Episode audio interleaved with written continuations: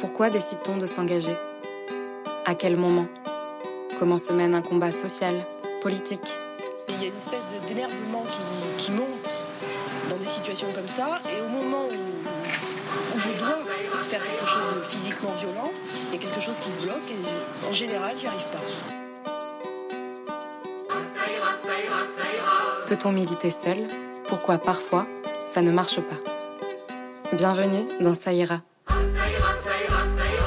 Le podcast qui vous raconte des histoires d'engagement.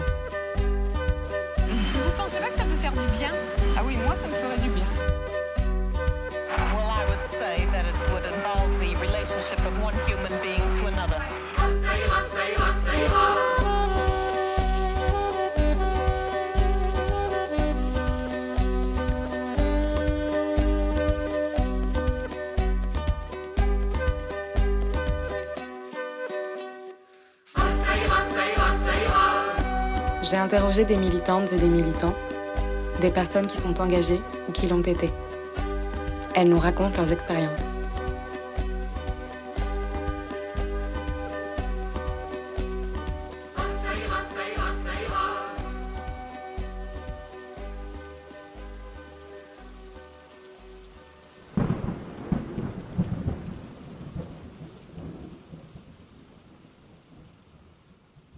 Moi, je préfère euh, voir le diable en face, quoi, dans les yeux, savoir qu'il va se passer ça. Je n'ai pas rencontré Lucille sur les bancs d'Oxford, ni dans les couloirs d'un hôpital, ni dans les rues de Nairobi. Moi, je l'ai rencontrée pour la première fois dans le 13e arrondissement de Paris. Elle avait des tas d'histoires à raconter, et elle m'a donné envie de l'écouter. Ce qui intéresse Lucille dans la vie, c'est de comprendre pourquoi. C'est de savoir avec qui l'on peut débattre pour trouver des solutions lorsque l'on est victime d'une injustice. C'est en partie pour répondre à cette question qu'elle s'est tournée vers la science. C'est en utilisant les mathématiques, en analysant des statistiques et en étudiant certains modèles d'intelligence artificielle qu'elle cherche à prouver des faits, en allant au-delà des opinions. Mais comment garder espoir quand on vit dans un monde qui court à sa perte? Que l'on est victime du syndrome de l'imposteur ou quand nos illusions de personnes ethnocentrées s'effondrent Que fait-on de nos biais à nous? Ce qu'elle combat ou débat, Lucille l'a touché de près. Elle nous raconte son expérience. Il n'y a pas de notion de justice en santé. Quelqu'un qui est malade, il n'a pas eu un, pas de notion de euh, ah, pas de chance, mauvais karma, pas de notion de mérite, pas de notion de tu vois. Les gens qui sont dans les hôpitaux, ils n'ont rien fait de plus ou de moins pour en arriver là, euh, les gens qui ne le sont pas. Et ça, euh, et ça en fait, c'est une, injustice qu'on qu'on n'interroge jamais. Parce qu'elle est, elle est là, de fait. Quand on t'annonce un diagnostic malheureux, euh, tu peux que euh, faire avec et avancer. On va pas, il n'y a pas d'allocation. y a pas de- Bien sûr qu'on peut quand même faire avancer la santé, mais la santé, c'est le, la mauvaise santé, c'est l'injustice.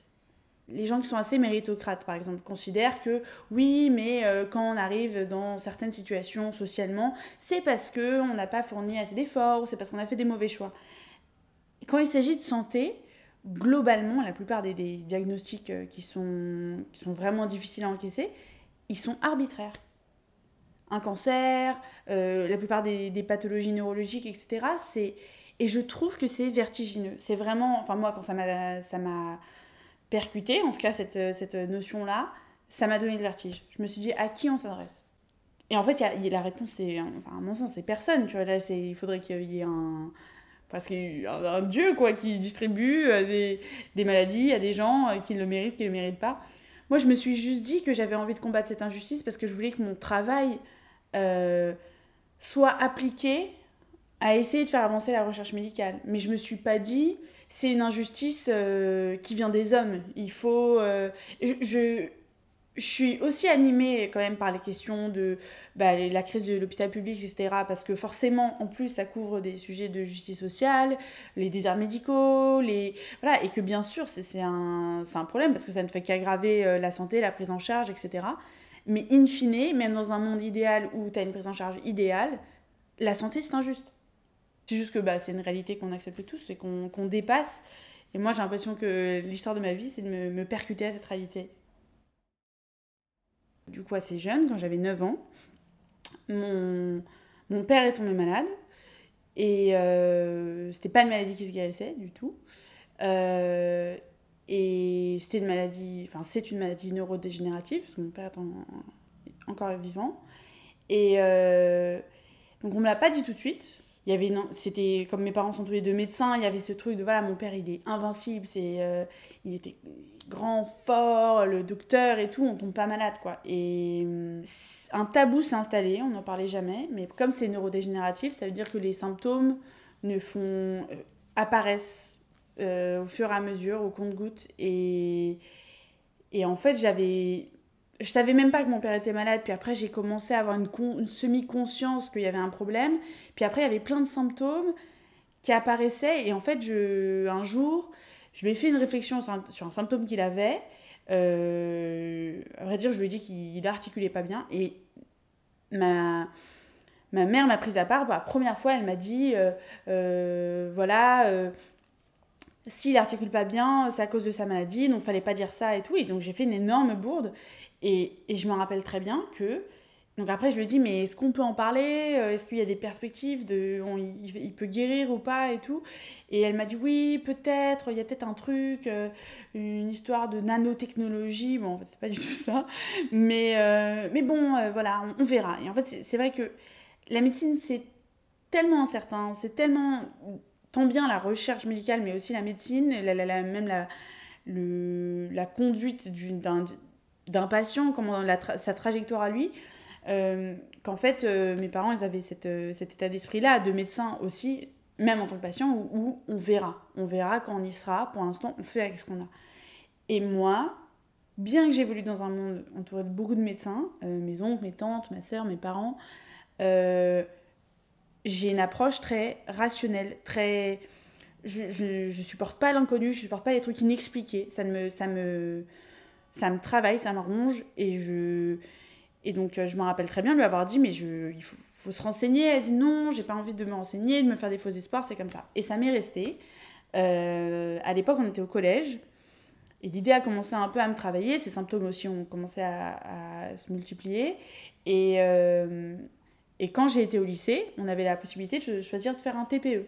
Ça faisait 7 ou 8 ans que mon père était malade et, et je suis allée le voir, je lui ai demandé est-ce que tu accepterais que je fasse mon TPE sur ta maladie? Et son traitement Euh, Et donc euh, lui, assez pudique, il a dit oui, bref. Donc encore une fois, personne n'en parlait à l'époque dans, dans ma famille. Et hum, pendant toute une année, j'ai côtoyé des médecins, des chercheurs. Mon approche, c'était je veux savoir. Je veux savoir les symptômes qui vont venir. J'en ai marre de faire des. Enfin, j'en ai fait qu'une en fait de, de bourde, mais je je veux pas me retrouver à découvrir un symptôme quand il, quand il survient. En fait, c'est- trop. Moi, je préfère euh, voir le diable en face, quoi, dans les yeux, savoir qu'il va se passer ça, que cette chirurgie mystérieuse là dont on sait pas trop le nom, euh, est-ce que c'est faisable, est-ce que c'est safe, est-ce que voilà. Et donc j'ai rencontré tous ces professionnels, etc. Et quand j'allais les voir, notamment un mec de l'Institut Pasteur, euh, je leur demandais, euh, et alors, euh, si on se fait opérer, est-ce que 15 ans après, à quoi ça ressemble, voilà, quelle est l'évolution de la maladie Est-ce que les symptômes disparaissent à toujours, pour toujours Est-ce que ça continue un peu d'évoluer insidieusement, etc. Et j'ai eu notamment une réponse de ce type-là, qui était catastrophique, qui d'ailleurs était un peu à côté de la plaque maintenant, que je, j'en sais plus. Mais ouais, il m'avait dit non, quoi qu'il arrive, c'est des légumes. À terme. Et je j'ai rien dit. De toute façon, j'allais voir tous ces professeurs euh, en tant que scientifique. Et je, je me rappelle dans le RER avoir pleuré, pleuré, pleuré, pleuré.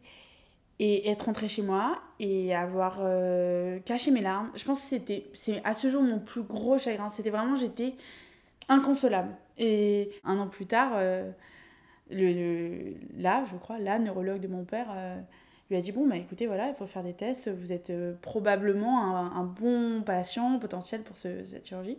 Et mon père a été, euh, a été opéré. Faire avancer la recherche médicale, c'est ce qui me donnait le, le- le plus d'élan, le plus de motivation. J'aime raisonner, j'aime les sciences, donc je vais faire des maths et de la physique parce que c'était quand même vraiment ma matière préférée. Mais obstinée que je voulais faire un truc appliqué au médical. C'est-à-dire que je suis rentrée en prépa, c'était là, ouais, ouais, ok, d'accord, les balles, elles tombent, euh, super. Mais euh, à terme, moi j'avais déjà repéré une école où ils faisaient une mineure de trucs biomédical. Non, moi j'avais que ça à la bouche, vraiment. En fait, je crois que j'ai- toujours été assez intéressée par les questions de, de justice sociale aussi. C'est juste que euh, j'ai pas l'impression d'être aussi légitime déjà. Euh, j'ai pas l'impression que c'est très original, c'est quand même un sujet euh, très largement débattu. Mais euh, voilà, j'ai fait des petits trucs, euh, vraiment pas me revendiquer comme quelqu'un qui a fait beaucoup de choses euh, sociales, parce que je suis même très critique de ce que j'ai fait, mais ça a été présent dans ma vie, voilà.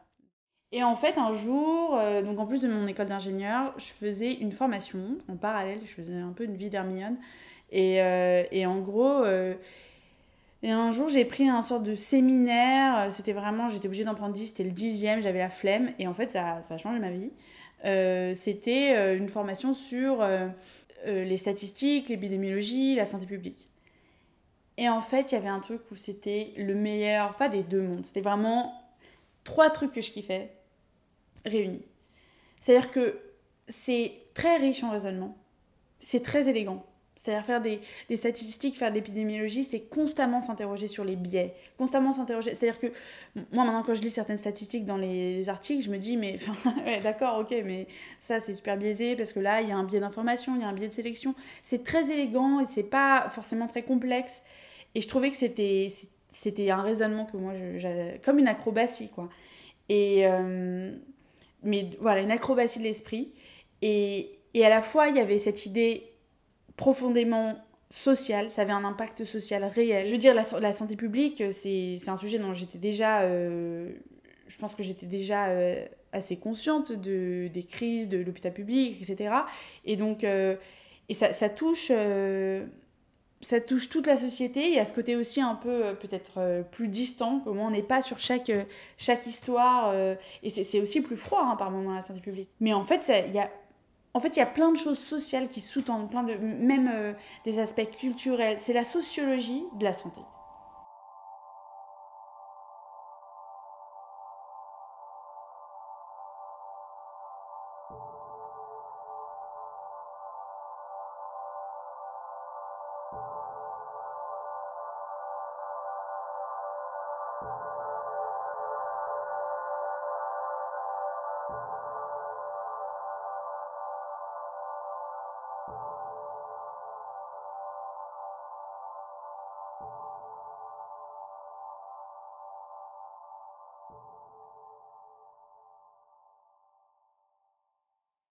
Suis allée faire un stage donc de six mois dans un institut de recherche épidémiologique psychiatrique.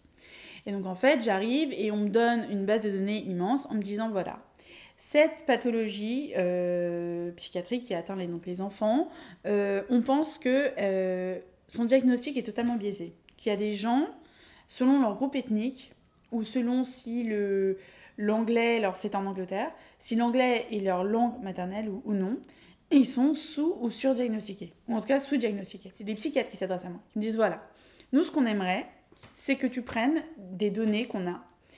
Une partie de ces données, c'est euh, des tests qui sont faits à l'école euh, de manière routinière à tes 4 ans et à tes 6 ans. C'est des tests de communication, des tests de lecture, des tests de, de un peu sciences, maths, voilà.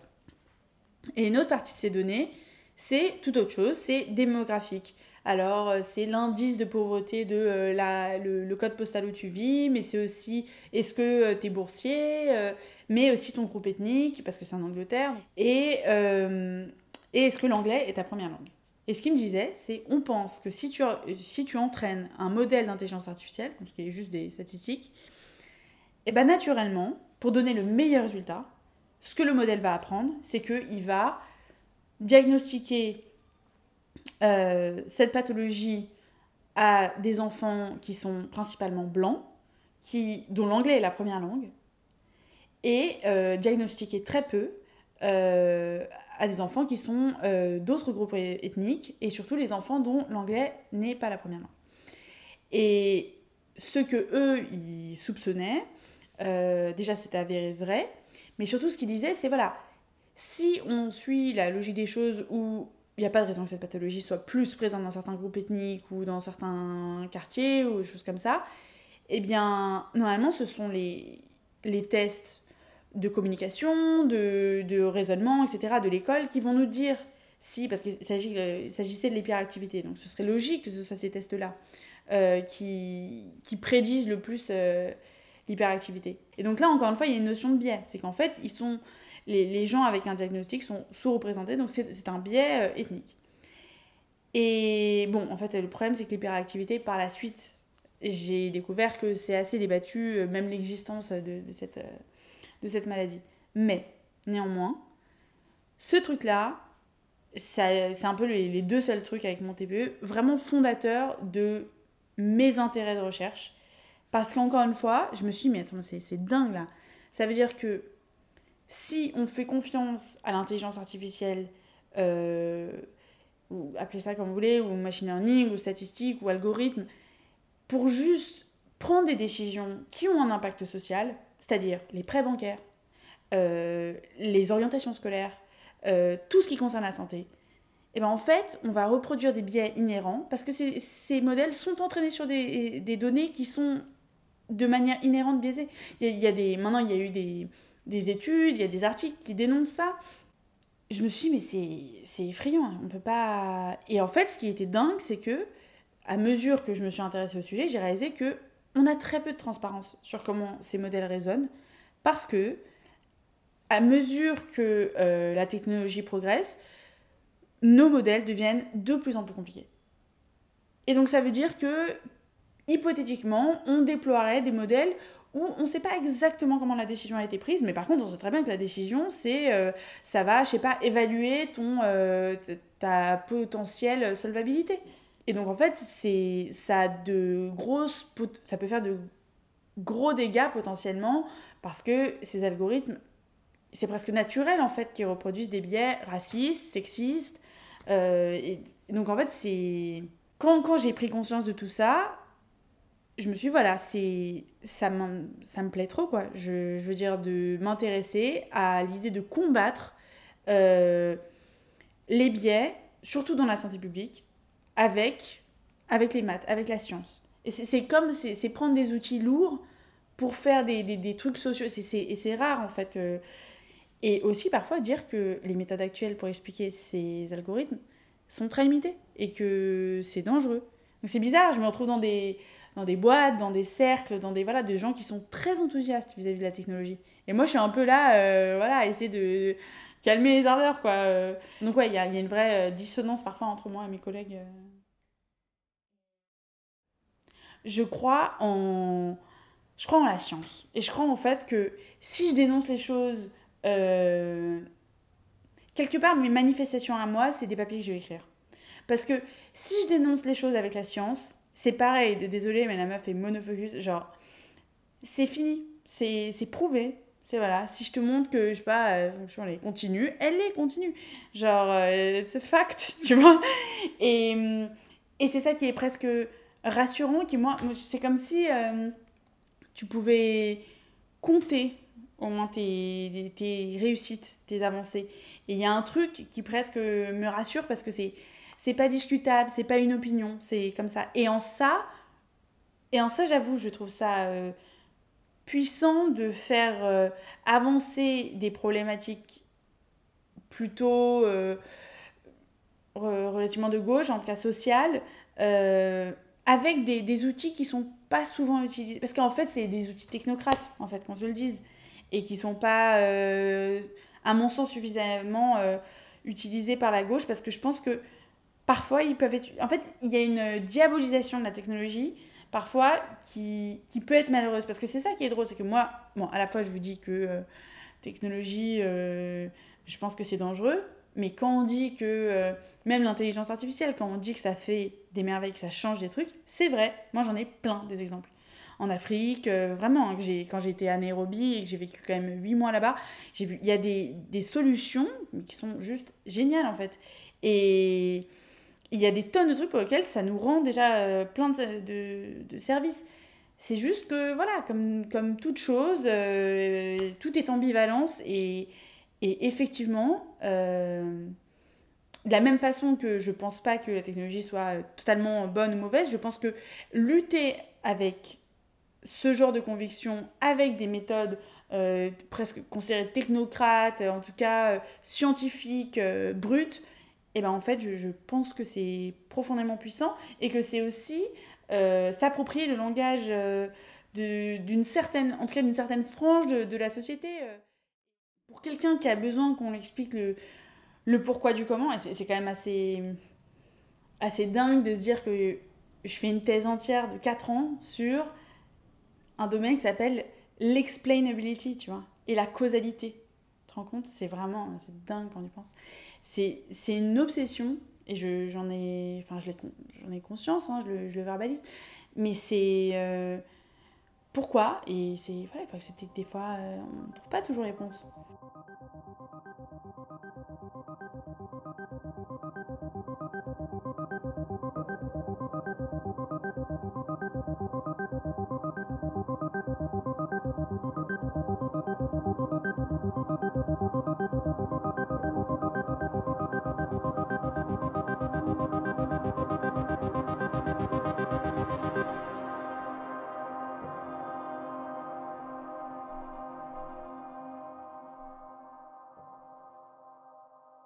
Pense un truc qui a été vraiment... Ouais, ça, ça ça m'a vraiment euh, tué. En gros, à un moment, euh, j'ai vécu au Kenya pendant 8 mois. Je voulais vraiment avoir une expérience euh, authentique de, de ce que c'était euh, l'Afrique et je subsaharienne et je donc j'avais pas envie de faire du tourisme j'avais pas envie de faire deux semaines de safari je savais que de toute façon j'allais pas avoir un contact authentique avec les gens si je restais dans une position de touriste il fallait m'établir fallait travailler fallait quand même euh, voilà avoir un, quotidien et je, voulais euh, avoir cette expérience là donc quand j'avais 22 ans je suis partie et euh, et en fait, à l'époque, j'avais déjà une conscience écologique. mais voilà, c'était grandissant en moi. Ma soeur m'avait dit quand même, l'avion, c'est pas bien, gna gna gna. Et puis je le savais, mais je le mettais un peu, un peu de côté, parce que bah, forcément, c'est sûr que c'est le truc... euh, c'est le sacrifice le plus douloureux hein, pour un écolo, je pense. euh, clairement, on peut s'habiller seconde main. Et donc, euh, un jour, j'ai une amie. donc, en fait, comme je voulais avoir une expérience assez authentique, je demandais beaucoup aux gens de m'inviter dans leur village quand ils rentraient dans leur village le week-end, ce qui arrivait assez souvent. Donc, j'ai eu la chance d'aller dans beaucoup de villages, de plein de tribus différentes, parce que le, le Kenya est encore très tribal, donc c'est très marqué les différences. Donc, tu as l'impression d'une culture à chaque fois assez marquée, assez différente. Et. Et donc euh, là, il se trouve que ce week-end-là, je vais dans l'ouest du Kenya, chez une, une amie qui, qui m'invite. Et on était en mai ou en juin. La saison des pluies au Kenya, elle est censée arriver en avril. Et on m'avait dit, ouais, la saison des pluies est super en retard, elle est super en retard. Finalement, elle n'est jamais venue. Euh, ou, ouais, qu- quasiment pas. Euh, ça faisait huit semaines que la saison des pluies était euh, atten- attendue, en tout cas. Et comme à chaque fois que je vais dans un village, c'est, voilà, ils ont... euh, euh, fait macérer de l'alcool euh, euh, depuis plusieurs jours avant, c'est vraiment l'événement, alors qu'ils ne me connaissent pas, hein, mais juste parce que voilà. Et, et donc, à mesure qu'on s'éloigne de Nairobi, tout le monde, des, des fois les gens voulaient prendre des photos avec moi, tout le monde est trop sympa avec moi. Et en fait, à mesure qu'on s'avance dans l'ouest, l'ouest du Kenya, c'est la région agricole. C'est-à-dire que c'est là où ils font euh, des mangues, des avocats, euh, des papayes, euh, voilà. Et le problème, c'est que quand la saison des pluies ne vient pas, les agriculteurs meurent de faim. Vraiment. Et donc, à mesure qu'on s'éloigne de Nairobi, les gens maigrissent. Vraiment, enfin... Et les gens deviennent aussi de plus en plus enthousiastes de me voir. Vraiment, c'est oh, génial et tout. Et je me dis, mais... Ok, donc en fait... Parce que bon, là, j'étais venue 8 mois, mais en théorie, j'aurais pu être là pour une semaine. En fait, il y avait ce truc de, ok, nous, les Occidentaux, c'est pas forcément une question de couleur de peau, mais en tout cas, les, les Occidentaux, on est ravis de faire du tourisme euh, dans des endroits du monde euh, qui sont aussi les endroits du monde qui vont le plus souffrir du réchauffement climatique. Et quand on arrive, on est accueillis comme euh, vraiment. Il y avait un truc, un décalage énorme. Je me disais, mais en fait, c'est l'inverse. Vous devriez mais, mais me, pisser dessus, franchement, les gars. Genre, euh, avec nos avions qui vous passent au-dessus de la tête, et ben en fait, on, on va. Cette, cette, région, et c'est un fait, hein, l'Afrique de l'Est, euh, ça sèche parce que le Sahara s'étend. Et c'est des régions du monde qui, à, terme, ne seront plus vivables. Et c'est peut-être peut, que cette tribu va disparaître. Mais vraiment, hein, genre, c'est pas une c'est pas un fantasme. En plus, c'est pas que l'avion, c'est tout, tout notre mode de vie. Alors, le bilan carbone d'un Kenyan qui vit dans un village, c'est euh, risible. Donc, euh, je me suis dit, mais on peut pas continuer comme ça. Et une part de ma culpabilité est, pas, euh, est un peu superflue, hein, parce que je pourrais très bien dire, voilà, je fais ce que je peux, et puis voilà, je passe à autre chose. Mais c'est que, voilà, les trucs qui font pas sens, et qui sont profondément injustes, ça me ça me travaille. Après, euh, ça me donne aussi une certaine, euh, un certain élan pour aussi euh, m'investir dans ce que je fais, pour aussi, je sais pas, essayer de me renseigner, essayer de, de voilà, que ça a été pour l'avion changer ma manière de consommer au quotidien et aussi le, le, tourisme, hein, bien évidemment. Mais j'ai l'impression, tu vois, j'ai l'impression que mon travail il a plus d'impact que mon vote, par exemple. Et pourtant, euh, moi, je fais partie des gens qui pensent qu'il faut aller voter. Euh, et je. Voilà. Je. J'espère du moins qu'il a, plus, euh, qu'il a de l'impact déjà pour ce que je produis. C'est un truc. mon travail, il me, il me transcende dans le sens, c'est comme, les, comme les artistes. Une fois qu'on crée quelque chose, c'est là. C'est comme un enfant. Il y a que l'art, peut-être les papiers scientifiques et les, les enfants qui qui nous... Voilà, j'ai créé quelque chose. Et, et puis aussi, euh, bon, c'est un autre... c'est un autre volet, mais euh, tu t'en doutes, mais il n'y a pas beaucoup de filles dans, dans, la recherche en maths. Alors là, euh, et puis des filles qui me ressemblent encore moins, je veux dire. Et, et ça, bah, bon, c'est, là pour le coup, c'est un tout petit impact, mais je suis contente de me dire que que je participe à une diversification, on va dire, de ce genre de, de carrière, de profil, euh, et que, et que les gens euh, autour de moi ou au-delà qui, qui, peuvent savoir que je fais ça euh, se diront que c'est possible, que, que les maths c'est cool et que, et que euh, c'est accessible et que c'est pas un truc de petit geek euh, qui fait des tournois mais moi c'était ça. Quand je suis rentrée en prépa je me disais non mais je suis pas le genre de mec qui fait des tournois d'échecs le week-end. Je suis un pas le genre de mec tout court parce que je suis une meuf. Et aussi euh, et voilà moi je pensais non que en fait c'est cool c'est c'est génial c'est fun et, et c'est pas réservé c'est pas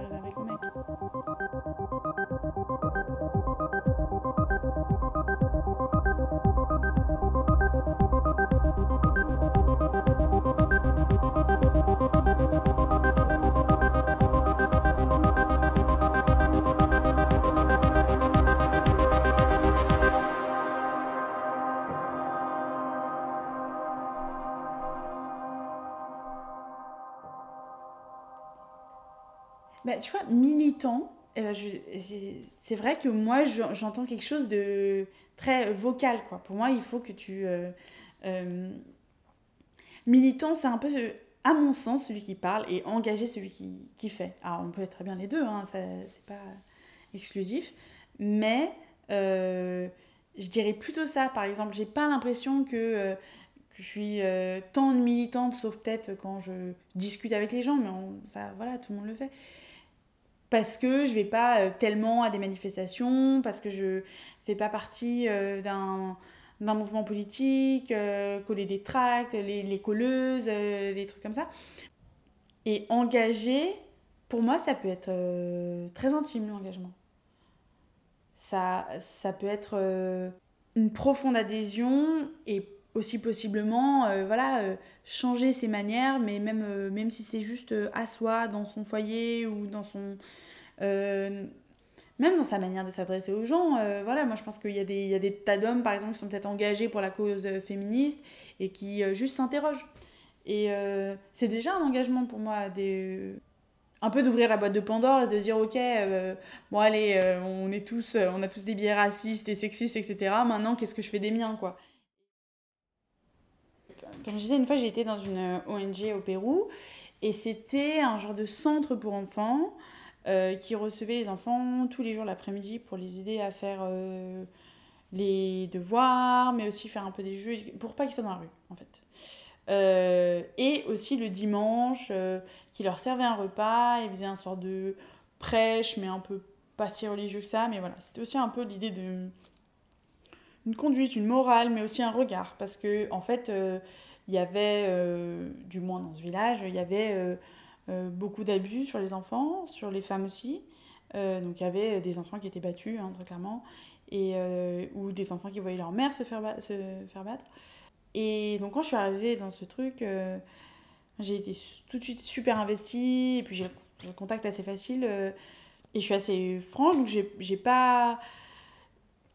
Je voulais vraiment euh, poser des questions, donc les gens de l'ONG étaient des, une famille, hein, juste une, une famille de, de Péruviens, et, euh, et donc euh, la présidente, je me suis vraiment... euh, liée d'amitié avec elle, on a eu de longues discussions, donc j'ai fini par lui poser des questions sur euh, la sexualité euh, des jeunes filles, euh, sur est-ce qu'il y avait euh, des viols, est-ce qu'il y avait euh, les, les, les filles, est-ce qu'elles avaient tendance à être assez éduquées sur ces questions-là, sur les questions de, bah, de contraception, euh, même de puberté, enfin toutes ces choses-là.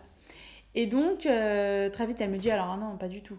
Justement, euh, il est très classique, elle, ça lui était arrivé d'ailleurs, que les filles tombent enceintes par erreur parce que elles savent pas ce qu'elles sont en train de faire quand elles sont en train de coucher avec un mec pour la première fois. Elles, euh, elles savent pas du tout que, parfois même, elles savent pas que c'est comme ça qu'on fait des enfants. Enfin, et, euh, et donc je lui ai dit, mais est-ce que tu penses qu'on pourrait faire une séance euh, d'éducation sexuelle? Et donc, euh, j'étais avec, dans cette ONG, on était partis avec trois personnes de mon école. Les trois étaient des garçons, et n'étaient pas très chauds pour le faire. Pour les garçons, parce que je leur ai dit, faites pareil, vous êtes tous les trois, mais non. Et, et donc, moi, je m'y suis tenue, et donc j'ai fait euh, deux séances. Une séance pour les moins de 12 ans sur la puberté, euh, et une séance euh, pour les plus de 12 ans sur la sexualité avec l'accord de cette dame de l'ONG, parce que je lui disais, voilà, est-ce que tu m'autorises, parce que c'est très chrétien là- là-bas, et elle m'a dit non, c'est ok, les parents signent un pacte, on a le droit d'aborder ces sujets et tout. Donc, super ouvert. Et donc, je, fais le, je fais la première séance sur la puberté, ça se passe assez bien. Euh, J'étais assez contente de moi et tout. Euh, donc, j'avais fait en, trois pans. C'est-à-dire qu'au début, euh, je faisais une présentation. Et pendant la présentation, à tout moment, il fallait que chaque fille ait un papier et un stylo. Et je leur disais, à tout moment, vous avez une question, vous l'écrivez sur le papier, ou même avant, après, et vous le mettez dans le panier. Vous aurez des questions auxquelles on répondra à la fin anonymement. Donc je fais une présentation sur euh, l'hygiène, la puberté, ça a été plutôt l'hygiène, etc. Euh, deuxième truc, c'était les mythes. Donc euh, je faisais des oui, non, questions. Donc je mettais une grande question, par exemple, est-ce qu'on peut manger du citron quand on a ses règles? Alors toute l'assemblée criait, bah non, évidemment. je disais, bah écoutez, oui. Donc, parce qu'en fait, j'avais, je m'étais quand même adaptée, donc là, plus, revenir plus sur la question de l'engagement et tout. J'avais quand même un regard critique sur le fait d'être européenne, je ne connais rien au Pérou, je débarque. Alors certes, je travaille avec des en- gens d'une ONG euh, qui sont là à l'année, euh, et moi, nous, on venait juste avec donc, des fonds, et on leur demandait comment vous pensez qu'on peut dépenser au mieux ces fonds. Donc, ok. Mais n'empêche qu'on leur donnait des cours particuliers. On n'est pas professeur, enfin voilà. Et donc, j'avais quand même en tête que euh, je devais m'adapter au mieux. Donc, j'avais préparé ce truc-là, pas toute seule évidemment, avec la dame de l'ONG, en disant quelles sont les limites? Donc, c'est elle qui m'a appris qu'on ne pouvait pas prendre de la sauce piquante quand on avait ses règles, qu'on voilà, qu'évidemment quand on avait ses règles, on était malade. Donc, euh, voilà, donc ça, je, je m'étais dit, c'est cool. La présentation d'après, même chose. Donc, une présentation, euh, ensuite les mythes et, euh, et questions-réponses. Enfin, les questions anonymes. Et donc, euh, je fais la présentation et euh, je sens, je sais pas que ça prend pas autant. Bon, déjà, les filles sont un petit peu plus gênées, mais c'est pas la même chose. Il y, a un- y a un sorte de malaise, mais elles ont pas l'air de vraiment trop capter. Et, et en fait, je fais les mythes. Les mythes, c'était des trucs. Je veux dire, euh, est-ce que si on met deux préservatifs, c'est mieux que un, tu vois? C'était très, très terre à terre, quoi. Et je disais, bah non, parce qu'en fait, ça peut rompre le de... Ils peuvent se rompre en se frottant et tout, voilà. Et ben, en fait, euh, au moment où on ouvre les questions, il y avait, je pense, trois questions différentes, max. Euh, toutes, alors qu'il y avait une ribambelle, elles avaient toutes posé des questions, et toutes, c'était qu'est-ce que le sexe? Euh, Comment faire le sexe Qu'est-ce que le concept Je me rappelle très bien, qu'est-ce que le concept du sexe tout, était là, mais en fait, de quoi on parle depuis le début? Je. Elles avaient. Je pensais qu'elles savaient que c'était une activité qui pouvait faire qu'ensuite on tombe enceinte, ou euh, alors, sans rentrer même dans l'idée que ça pouvait être une activité qu'on faisait par plaisir. Non, non, là c'était genre, mais de quoi tu nous parles depuis 30 minutes? Et là j'avoue, je me suis dit, ouais, ok, donc là, clairement c'était un raté. Et clairement, euh, clairement t'es à côté de la plaque. Et je me suis sentie... Euh, moi, j'avais pas fait de dégâts, mais par contre, je me, je me suis sentie un petit peu justement avec le. J'ai senti que j'avais eu un regard européen sur une situation. Et euh, ça m'a aussi amené à me dire euh, voilà, c'est c'est pas forcément. c'est pas un format adapté de travail euh, social, euh, forcément. Enfin, moi, en tout cas, surtout depuis que j'ai un engagement écologique, je me dis bon, euh, entre le bénéfice d'aller jusque là-bas versus. tout l'impact carbone que ça a et puis aussi je sais pas ça entretient un certain regard quand même de euh, sur ces populations là et je suis pas persuadée de, de- ce mode là je suis pas 100% enfin moi en tout cas je le referai pas donc ça effectivement c'était un échec après euh, les autres difficultés que j'ai eues euh, bah c'était euh, en tant que fille en faisant des sciences. C'est juste en fait assez difficile de toujours surtout d'être une fille assez extravertie qui sort beaucoup j'ai des amis plutôt créatifs. Ma, ma, ma manière de m'habiller est pas euh, stéréoty- le, le stéréotype de entre guillemets de la geek ou de la scientifique. Et évidemment que ça a fait que à de multiples reprises j'ai senti qu'on m'a pas pris au sérieux Euh, alors la première personne qui m'a pas pris au sérieux, c'est moi, très clairement. Euh, je me disais que j'étais pas le, prototype, le profil, tous les, tous les mots que je pouvais trouver, mais de la personne qui réussirait en prépa, euh, que c'était sûr, c'était voué à l'échec. Je me suis prouvé que non. Euh, quand je suis arrivée en école, c'était pareil. Je me dis non, mais là vraiment, j'ai. Ah bah, puis là, en école, c'était un nouveau truc, c'était que j'ai été prise à centrale parce que j'étais une fille. Euh, parce que oui, il y, a des- y a des rumeurs comme quoi les filles ont des meilleures notes aux oraux. Et euh, parce qu'en fait, les quotas et tout. Alors, à nouveau, syndrome de l'imposteur. Quand je suis arrivée à Oxford, à nouveau, syndrome de l'imposteur. Parce que, évidemment, on est 15 dans mon programme et on est quoi? Deux filles. Donc, c'est sûr qu'ils m'ont pris pour les quotas. Donc, à chaque fois, quand même, le plus gros obstacle, pour être tout à fait transparente, ça a été moi. Après, euh, j'ai eu des rencontres. Euh, malheureuses. je pense que c'est surtout. euh, ça n'a pas été un obstacle dans mon travail, ça a juste été un, une euh, atmosphère de travail moins sympa. Mais d'avoir autant de blagues misogynes en prépa et en école, ça a été pesant. Je me suis sentie inutile et euh, gauche caviar qui veut se faire à bonne conscience quand les talibans ont envahi Kaboul. En fait, euh, quand Kaboul a été pris par, euh, les talibans, le ministère des Affaires étrangères met en place une, cellule de crise. Et la Croix-Rouge, ils engagent des. Enfin, ils engagent. Ils demandent aux volontaires de la Croix-Rouge de euh, en fait tenir cette cellule de crise. Cette cellule de crise, c'est des gens qui sont français ou ont un membre de leur famille en France, qui ont droit d'appeler ce numéro et de demander à être rapatriés. Et donc on nous dit, euh, voilà, on cherche des volontaires, sauf que moi j'ai pas été formée à cause du Covid. Et finalement, comme il y a très peu de monde, eh ben, on prend un peu euh, comme ça, sur le tas, on me dit vas-y, fais une séance. Mais on me prévient que c'est très difficile. On dit, les gens sont dans un état de détresse psychique, psychologique de l'autre côté, grande, et normalement il faut être formé, mais là il y a vraiment peu de monde, vas-y. Donc j'y vais, c'est au ministère des Affaires étrangères, c'est de 6h à, à midi. Donc je pars le matin à 5h, et même un peu ça aussi qui compte, il fait nuit et tout. Et en fait, t'arrives et il y a 120 personnes qui attendent. Tu vois le chiffre, et tu vois qu'en ce moment, le temps d'attente moyen, c'est 80 minutes. Et donc tu décroches le téléphone, tu décroches le téléphone, et tu vas juste prendre les coordonnées euh, de gens qui sont en Afghanistan, qui ont un proche euh, qui a, euh, a l'asile en France et qui potentiellement serait rapatrié. Mais en fait, jamais ces gens-là n'ont été rapatriés, jamais ils le seront. Et en fait, je me suis sentie, j'avais eu l'impression que c'était une mascarade, que vraiment c'était vain ce que je faisais. Et ce, cette séance-là, ça a été une torture. Les gens au téléphone, vraiment, mais pleuraient, me disaient Je vous en supplie, raccrochez pas, je vous en supplie. Euh, euh, non, des fois, des fois c'était presque cocasse. Il me disait alors oui, alors lui, il faudra emmener une, une chaise roulante parce qu'il y en a qui réalisaient pas que bah, probablement que la France viendrait pas les chercher du tout. Il disait oui, il faudra emmener une chaise roulante parce qu'il a reçu une balle de Kalachnikov des talibans il y a deux semaines, enfin des trucs dingues.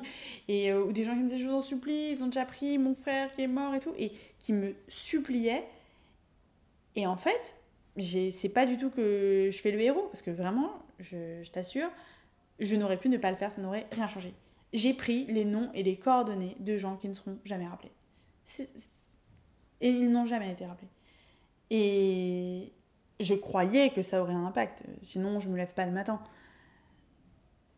Mais de me rendre compte qu'en fait, euh, pas du tout. Euh, je me suis sentie euh, naïve et un peu... Ouais, j'avoue que là, je me... mais il y avait une grande part... En fait, je me suis sentie coupable d'avoir même cru que ça puisse faire quelque chose. Dit, ah, tellement déconnecté des réalités, mais franchement, c'est nul. Il y avait un truc de. Voilà, c'était ça qui était nul. C'était genre, non seulement euh, t'as la chance, mais en plus de ça, euh, tu crois encore que, que tu peux aider. euh, non, mais accroche-toi à tes rêves, ma vieille. Enfin, vraiment. hein. Et euh, ça, ça a été vachement dur.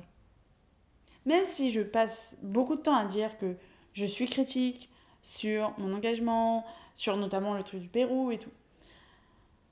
Quand tu as une posture de quelqu'un qui essaye d'aller vers un mieux, il y a beaucoup de gens qui disent oui, mais c'est pas bien parce que X, Y, Z. Et ça, quand même, je maintiens que euh, même si pour moi-même, je préfère être euh, sévère avec moi-même, finalement, tous les reproches qu'on m'a fait, ça venait de gens qui, à vrai dire, ne lèvent pas le petit doigt. Enfin, et, et je trouve que euh, c'est malvenu, surtout, surtout de se revendiquer grand héros parce qu'on a des, des convictions, mais ensuite de ne pas les mettre euh, à exécution, parfois même de, de, participer à des, des systèmes qui sont, euh, qui sont profondément... euh, qui engrangent une mécanique de domination économique, etc. Et de, de rentrer dans, dans, dans, ces systèmes-là et d'en profiter, c'est vrai que je trouve que c'est malvenu, puis c'est, la politique du mandre fort, sans même mettre de la morale ou quoi, c'est, c'est pas vrai que... Alors, il y a des trucs qui sont maladroits, euh, mais quand j'étais en école, euh, j'ai beaucoup d'amis qui me disaient, bah oui, euh, c'est le tourisme humanitaire, etc. Tous les gens qui étaient dans les associations de, hu- humanitaires, même si le terme est, est discutable, c'est pas que je crois forcément en l'impact de ce qu'ils ont eu. Je pense que l'impact est réel, mais il est ambivalent, il est paradoxal, il n'est pas que bon. Euh, par contre, je crois réellement en leurs convictions. Et tous ont fini par faire des jobs euh, dans euh, les énergies renouvelables ou des jobs encore plus engagés. C'est des gens, il y a une cohérence. Donc en fait, ils étaient juste sur leur trajectoire en train de se chercher, mais ils sont constamment en train de progresser. Et j'ai plus d'estime pour ça, parce que évidemment que chaque engagement est... Il y aura toujours euh, des, trucs un peu euh, am- ambivalents, des sortes de, ratés ou un peu... euh, qui ne sont pas. Rien n'est pur. Les choses ne sont pas faites que d'un fil. Mais je, je refuse la politique du moindre effort. Quoi. Vraiment, les gens qui disent bon, ça sert à rien de pas prendre l'avion, autant rien faire de toute façon. C'est trop facile. C'est beaucoup trop facile. Donc, euh, ouais, je préfère encore avoir des, des échecs. quoi. Être engagé, ça me rend pessimiste. Quand même. Surtout concernant l'écologie. Euh, et euh, peut-être que la santé, c'est aussi ça qui est sympa, c'est que quand même, ça avance. La, euh, la médecine maintenant n'est pas ce qu'elle était il y a- 10 ans, il y a un siècle. C'est- C'est fou, c'est fou ce qu'on fait. On, a sauvé mon père, quoi. Euh, Je veux dire, je sais pas. Enfin, moi, j'ai grandi avec l'idée que mon père euh, connaîtrait pas mes enfants. euh. Donc, ça, peut-être, mais l'écologie, enfin, moi, ça m'a pro- profondément déprimée, hein, cliniquement. hein.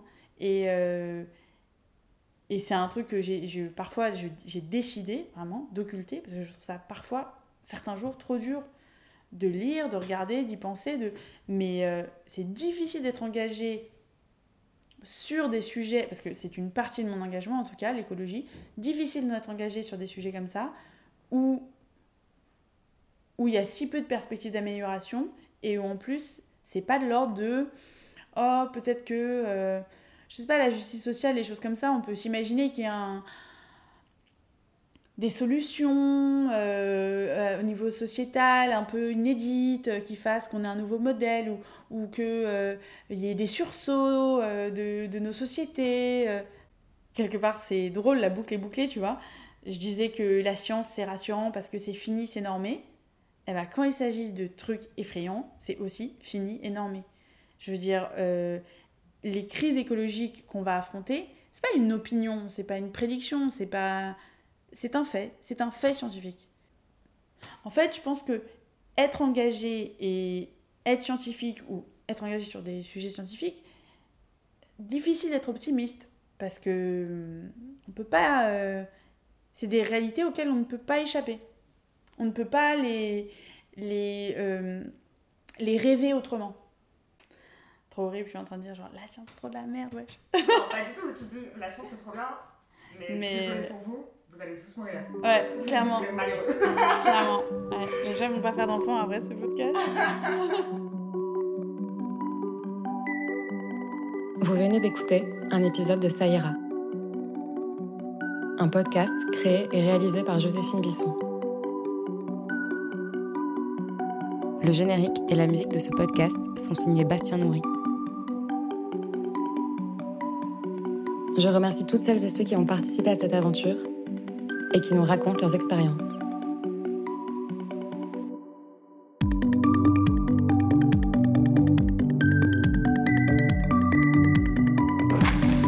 Well, I would say that it would involve the relationship of one human being to another.